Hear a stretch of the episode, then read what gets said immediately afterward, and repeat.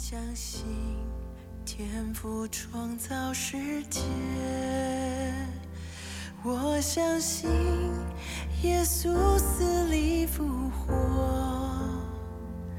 我相信神灵住在我心，赐给我宝贵期待。各位弟兄姐妹早安！今天我们要进入啊《生命记》第八章，一天一章真理亮光。我们来读第一节到第十节。我今日所吩咐的一切诫命，你们要遵守啊，谨守遵行，好叫你们存活，人数增多，且进去得耶和华你们列祖启示应许的那地。你也要纪念耶和华你的神在旷野引导你这四十年，是要苦练你、试炼你，要知道你内心如何，肯守他的诫命不肯。他若苦练你，任你饥饿，将你和你的列祖所不认识的玛拿吃给你吃，使你知道人活着不是单靠食物，乃是靠耶和华口里所出的一切话。这四十年，你的衣服没有穿破，你的脚也没有肿。你当心里思想耶和华你神管教你，好像人管教儿子一样。你要谨守耶和华你神的诫命，遵行他的道，啊，敬畏他。因耶和华你神领在领你进入美地，那地有河。有泉有源，从山谷中流出来。那地有小麦、大麦、葡萄树、无花果树、石榴树、橄榄树和蜜。你在那里，那地不缺食物，一无所缺。那地的石头是铁，山内可以挖铜。你吃的饱足，就要称颂耶和华你的神，因他将那美地赐给你了。请已经来为我们分享今天的亮光。谢谢。今天我想要把哦重点放在神第二节，神在旷野引导你这四十年，要知道你心内如何，肯守他的诫命不肯。神使用在旷野的四十年，透过摩西来带领、引导以色列百姓，要看看他们的心是不是真的对神完全的信任跟降服了。那是怎么样的信任呢？啊，我学习到几个，第一个就是无论情况好坏，我都能够继续忠心的相信下去吗？我要相信在很。苦练很困难的试炼，或是痛苦来到的时候，神并不是放弃不要我了，而是神在试验我。因为当在试炼的时候，我生命真实的状态、真相，还有我生命的深度都会显露出来。特别是会测试出我跟神的关系是不是真的有根基，是不是经得起考验，我是不是能够再继续信下去。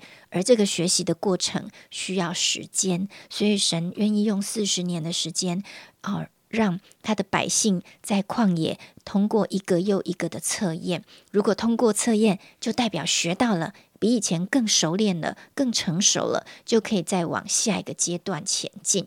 在这四十年旷野的旅程里，百姓可以说是过着颠沛流离的生活。在旷野不比他们过去在埃及的环境，会经历种种的困难和问题，甚至要跟别的国啊、别的民族。征战，但是当摩西回想他离开埃及后的八十年，他的人生在最后的四十年，充满了跟神的互动，充满了对神的认识。在带领百姓出埃及的岁月里，他已经变成一个完全不一样的摩西。所以，想象他在写生命记的时候，他劝以色列人进入迦南美地前，他要鼓励他们一定要坚定心智，听神的话。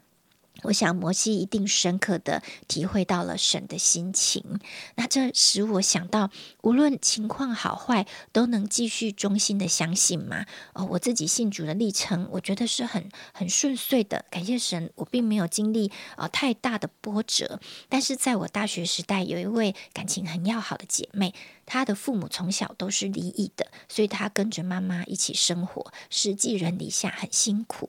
但因为我们读的是私立大学，每一个学期学费都有很大的花费，所以我记得他总是要打工，他的母亲也要为他的学费啊筹钱想办法。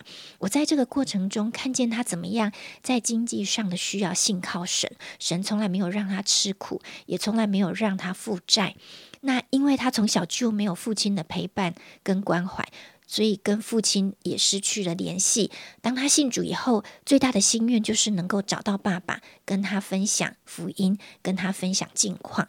但是在他大四考研究所的那一年，压力最大的时候，警察局通知他说，他的父亲被发现沉尸在自己的住处，因为已经死了好几天都没有人发现，所以必须请他跟他的母亲一起去认尸。当他在处理他父亲的这个后事的过程，我的这一位团契姐妹非常的难过，为此她失落了好长的一段时间，因为她的心里并不是想象要在这样的情况下跟父亲见面的，所以她心里总是为着他没有办法跟父亲讲到话，没有办法传福音给他而感到非常的遗憾。他不但心情很低落，甚至于失失去了继续升学的动力。在那段时间，他常常问神说：“为什么你不让我在父亲还活着的时候能够见到他，能够联络到他，并且能够跟他说到话呢？”那个时候，哦，我们都刚信主，我就这样在旁边一边啊陪伴他，一边来看他对上帝的信靠来。观察他对上帝是不是能够继续的相信。后来，我这位姐妹克服了这个伤痛，她接受了神每一天对她的安慰。最后，她说：“虽然我不明白，但是我还是要继续相信，因为神是我最最终的依靠。”我就想起我们的人生啊，虽然不是啊像以色列百姓这样行走在旷野，或者是真的经历过很大的巨变，但是。一定经过考验的，不管是大或者是小，这一些考验都让我们学到了什么呢？我觉得神为了让我们更像他的百姓，更像他的儿女，他愿意啊发展我们，训练我们，不是只。定睛在呃眼前的短暂的满足，而是为了长期的更高层次生命的建造。而且在这个建造的过程，他会陪伴我们到最后，他会为我们坚持到最后。他从来没有因为我们的软弱而放弃。那第二个，我学到在学习等待的当中，不要埋怨，而是顺服。我记得大卫在诗篇上写过一句话，说：“因我所遭遇的是出于你，我就默然不语。”我们所面对的事。每一件都经过神的允许。如果神允许，而我又发怨言，那有没有可能推想到最后，其实我心里抱怨的对象是神呢？所以这就让我回想，当我现在越来越明白神是慈爱的，是良善的，在我这个已经比较成熟的属灵阶段，我回想过去自己曾曾经对神说过一些埋怨的话。抱怨的话，我现在心里想起来，我觉得其实是对神很抱歉，是很后悔的。因为如果我过去知道神的计划是那么完备，如果我过去就能够像现在这样相信神是美好，那么我以前的我就不会轻易的埋怨，我会愿意带着盼望跟感恩来面对神放在我生命中的考验。假设如果有时光机，今天的你，你会想过对过去的你提醒或鼓励自己哪些事情呢？那么就让我们用我们所学到的生命的功课来面对我们的现在，跟面对我们的未来。啊，并且当饥饿的时候，不是单靠食物，乃是靠神口里所出的一句一切话。啊，这让我想到，当我心里失去平安的时候。我不是立刻想要很急躁的把问题解决，而是我需要安静下来听神的话。大卫说：“有人靠车，有人靠马，但我们要提到耶和华神的名。”我需要非常频繁的来想到神，来亲近神，并且更多的来读神的话，在环境中看见神如何传递他要对我说的讯息，好让我不是。在饥饿时，只单靠食物，而是靠神口里所出的话。最后，神在旷野引导以色列百姓四十年，最终的目的不是让他们在旷野，而是带他们进入迦南美地。所以，神最终的目的试验是为了要我们能够承受它的产业跟祝福，就像我们的人生不是为了活下去而活下去，是为了要进入神美好的应许。不管是今生或不管是永恒，我们都相信，在我们生命中所有的经历，就算是困难的，就算是考验的，神在前面都有美好的产业为我们预备。是的，感谢神。我想以色列人当。啊，他们回顾这四十年的历史，我深信一定给他们很多的提醒啊，因为那一代的人最后也都死在旷野，而是进入新的一个时代啊，准备进迦南。我想生命记啊，就是让我们常常来反思你的过去，思想你的现在啊，然后呢，对未来啊，知道当如何行。我想我们基督徒也是如此啊，你的过去，你的现在，你的未来。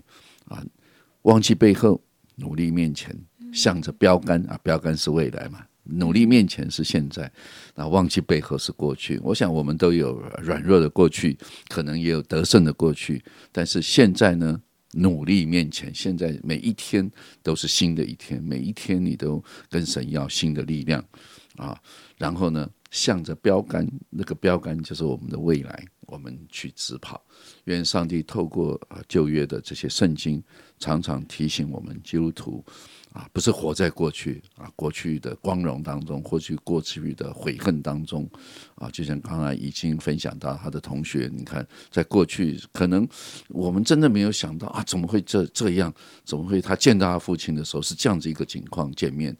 我想，这都是我们没有办法去选择的，因为每一个人都要去面对他的生命，他的父亲要面对他的生命，我自己要面对我的生命，我周围的人要面对我的生命，你的儿女要面对他的生命，你不能代替他去面对，而是你只能引导他走向一个正确的路、正确的路径。愿主帮助我们的每一天都活在上帝的恩典当中。主，我们感谢你。真的，你常常透过圣经的话来提醒我们，真的让以色列人他不忘记这四十年，他们其实是蒙受上帝极大的恩典。当然，他们在过这四十年当中，也不断的埋怨，不断的抱怨，啊，甚至很多的人死在旷野当中。主啊，这一切都是为了成为啊当今的人的一个见解。主啊，也成为我们今天基督徒我们在走这条属天道路的一个见解。愿主帮助我们，无论现在你我所处的环境是如何的，是顺是逆，我都相信主啊！我要在你面前有一颗温柔的心，能够聆听圣灵的声音啊，知道这一切是帮助我更能够来靠近你。谢谢恩主，祝福弟兄姐妹今天这一天啊，行路有光，工作得喜，让我们在工作当中同样是靠着你的恩典。能够来面对每一个难关，靠着上帝的恩典来面对每一天。谢谢恩主，听我们众人祷告，奉耶稣基督的名，阿门。